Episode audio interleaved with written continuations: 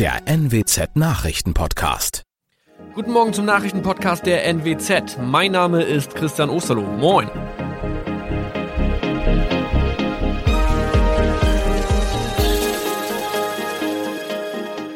Und das sind unsere regionalen Nachrichten am Morgen. Die Grünen wollen Moorstraße in Oldenburg umbenennen. Viereinhalb Jahre Gefängnis für Falschgoldhandel. Und Landkreis Kloppenburg meldet ersten Omikron-Fall. Der Name Moorstraße könnte laut den Oldenburger Grünen rassistisch aufgefasst werden. Deshalb fordern diese eine Umbenennung. Die Straße wurde allerdings nach Hermann Moor benannt, einem der ersten Siedler in der Gegend. Um Missverständnisse auszuschließen, beantragen die Grünen eine Änderung in Hermann Moor Straße. Dann müssten alle Anwohner ihre neue Adresse in ihren Pässen angleichen. Außerdem müssten Polizei, Feuerwehr, Rettungsdienste und Anbieter von Navigationssystemen informiert werden. Die Stadtverwaltung schlug vor, ein Zusatzschild mit Informationen zur Person Hermann Mohr anzubringen. So könne man alle Irritationen beseitigen. Tobias G. musste wegen dem Verkauf von Falschgold am Mittwoch vor das Landgericht Oldenburg. Nachdem der Schortenser bereits im Mai zu einer Freiheitsstrafe von mehr als drei Jahren in Jever verurteilt wurde, betrieb er seinen Handel auf eBay Kleinanzeigen weiter. Das wog bei der Verhandlung schwer auf. Der 27-Jährige schrieb in die Inseratsüberschrift das Wort plated, was so viel bedeutet wie überzogene und nur vergoldete Ware. Da im weiteren Anzeigentext aber die Rede von einem Reinheitsgrad war und die abgebildeten Goldbarren eine Seriennummer trugen, handelt es sich hierbei um eine Täuschung. Tobias G. wurde zu viereinhalb Jahren Haft verurteilt. Ein weiterer Fall der neuen Omikron-Variante ist am Mittwoch im Nordwesten bekannt geworden. Der Kreis Kloppenburg bestätigt, dass eine Frau bei ihrer Rückreise aus Südafrika am Hamburger Flughafen positiv getestet wurde. Sie befindet sich weiterhin in Hamburg in Quarantäne. Da die Frau im Landkreis Kloppenburg lebt, sei auch das Gesundheitsamt Kloppenburg für diesen Fall zuständig. Zuvor gab es bereits bestätigte Omikron-Fälle in der Wesermarsch und im Kreis Leer. Das waren unsere Nachrichten aus der Region. Weitere aktuelle News aus dem Nordwesten finden Sie wie immer auf NWZ Online. Und Aktuelles aus Deutschland und der Welt hören Sie jetzt von unseren Kollegen aus Berlin. Vielen Dank und schönen guten Morgen. Ich bin Maja Däne und das sind heute unsere Themen aus Deutschland und der Welt. Gemeinsame Marschroute. CDU und CSU stellen ihr Wahlprogramm vor. Zuversicht und Vorsicht. Die Corona-Inzidenzwerte sinken, aber die Delta-Variante des Virus breitet sich weiter aus. Und Fußball-EM. Die deutsche Nationalmannschaft bereitet sich auf das Spiel gegen Ungarn vor. Wir starten diese Woche mal mit einem Blick in die Zukunft. Wobei, so ganz weit in die Zukunft brauchen wir gar nicht mehr zu gucken. In drei Monaten ist die Bundestagswahl und der Wahlkampf läuft ja bereits auf Hochtouren. Heute wollen CDU-Kanzlerkandidat Armin Laschet und CSU-Chef Markus Söder das gemeinsame Programm von CDU und CSU zur Bundestagswahl vorstellen. Was da unter anderem drinsteht? CDU und CSU wollen die Wahl mit einer Absage an Steuererhöhungen und einer Entlastung von kleinen und mittleren Einkommen gewinnen. Schon am Abend traten die Parteichefs Laschet und Söder vor die Kameras. Vom einstigen Machtkampf um die Kanzlerkandidatur nichts mehr zu spüren. Geschlossenheit heißt das Credo. Laut Söder war man sich auch bei allem einig, nur nicht bei der von seiner CSU gewünschten Anhebung der Mütterrente, die wohl nicht mehr ins Wahlprogramm findet. Die Wirtschaft soll wieder in Schwung kommen. Deswegen sollen auch Unternehmen nicht weiter belastet werden. Und den Soli will die Union laut Entwurf schrittweise für alle abschaffen. Deutschland soll bis 2045 klimaneutral sein, die Verwaltung soll digitaler werden, es sollen viele neue Wohnungen entstehen und die Sicherheitsbehörden sollen ein Update bekommen. Ursula Winkler, Berlin. Und noch eine Partei hat ihr Wahlprogramm für die Bundestagswahl an diesem Wochenende vorgelegt, nämlich die Linke.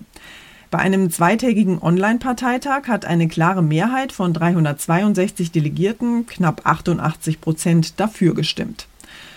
Steuern rauf für Reiche, Entlastung für Ärmere und Klimaneutralität bis 2035. Die Linke setzt im anstehenden Bundestagswahlkampf auf klassische Umverteilungsthemen und auf ehrgeizige Klimaziele.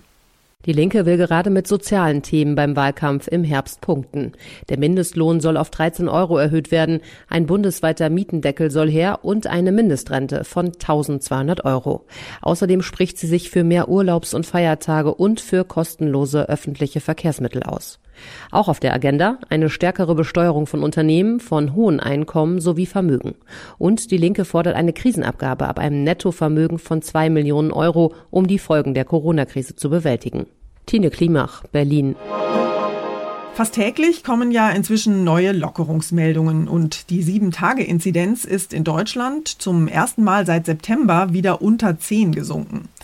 Trotzdem ist weiter Vorsicht angebracht, sagt Kanzlerin Merkel, vor allem angesichts der hoch ansteckenden Delta-Variante des Virus.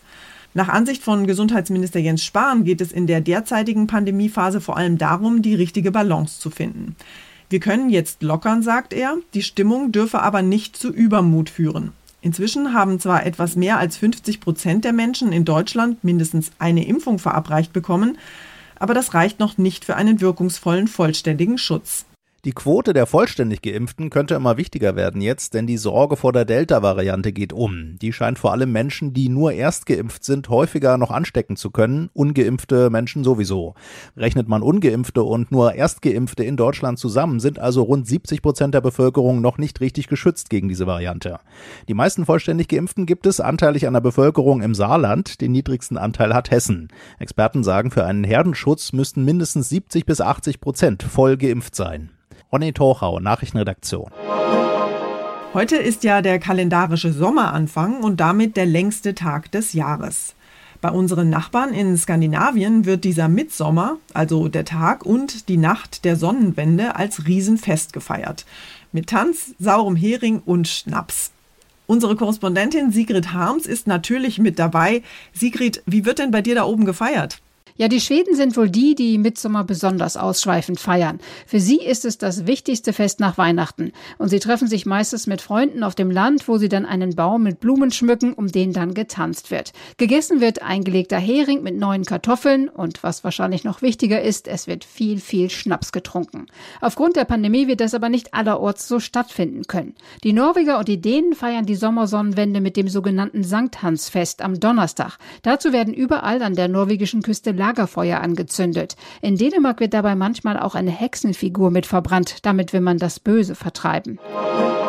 Und wir kommen noch zum allerwichtigsten Thema derzeit, nämlich zum Fußball. Nach einem Tag Regeneration und Freude über den gelungenen Auftritt gegen Portugal geht's für die deutsche Mannschaft ja heute wieder an die Arbeit. In ihrem EM-Quartier in Herzogenaurach beginnt die Vorbereitung auf das letzte Gruppenspiel übermorgen gegen Ungarn. Unser EM-Reporter Uli Reitinger ist für uns vor Ort. Uli, viel Zeit haben die Jungs ja nicht für die Vorbereitung. Wieso haben sie eigentlich gestern nicht schon wieder trainiert? Eigentlich ist doch gar keine Zeit für eine Pause. Ja, das stimmt zwar, aber nach so einem intensiven Spiel wie gegen Portugal am Samstag brauchen Körper und Geist erstmal eine kurze Auszeit. Außerdem haben sich ja auch mehrere Spieler beim Portugal-Spiel Blessuren zugezogen. Hummels, Günduan und Gigant Gosens zum Beispiel. Die brauchten den Tag gestern, um sich behandeln und durchkneten zu lassen. Na, mal sehen, ob die angeschlagenen Spieler heute wirklich schon wieder auf dem Trainingsplatz hier in Herzogenaurach stehen. Am Tag nach dem Spiel sind ja früher immer mal die Familien der Spieler im EM-Quartier vorbeigekommen. Wie ist das denn diesmal? Dürfen Frauen und Kinder trotz Corona zu den Spielern rein? Nein, die Blase bleibt wirklich dicht. Zum ersten Mal seit bestimmt 20 Jahren haben die Frauen und Kinder keinen Zutritt zum Camp der Nationalmannschaft. Zum Glück gibt's FaceTime, Skype, WhatsApp und so weiter. Besonders für die Väter im Team ist es schwer. Also Hummels, Kimmich oder Rüdiger zum Beispiel. Rüdiger ist ja erst kurz vor der EM zum zweiten Mal Papa geworden. Im Stadion rund um ein Spiel können die Spieler mit ihren Familien sprechen. Draußen und mit Maske. Aber das sind natürlich nur sehr kurze Momente. Dankeschön, Uli, nach Herzogenaurach. Unser Tipp des Tages heute für alle Langschläfer, Nachteulen und Frühaufsteher.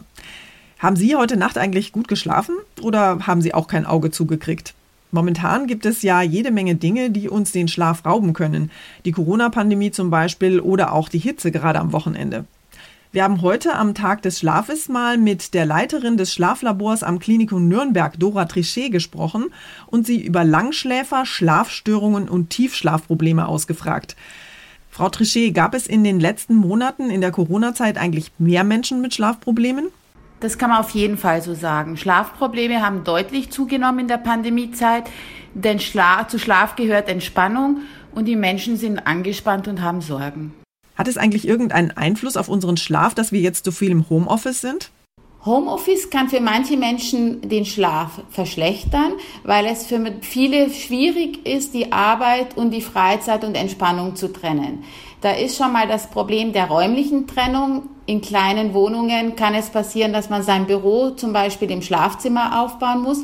Es ist aber auch die Trennung im Kopf schwierig. Viele Menschen arbeiten abends noch an einem Projekt und schaffen es dann schwer, einen Abstand zu kriegen zum Schlaf.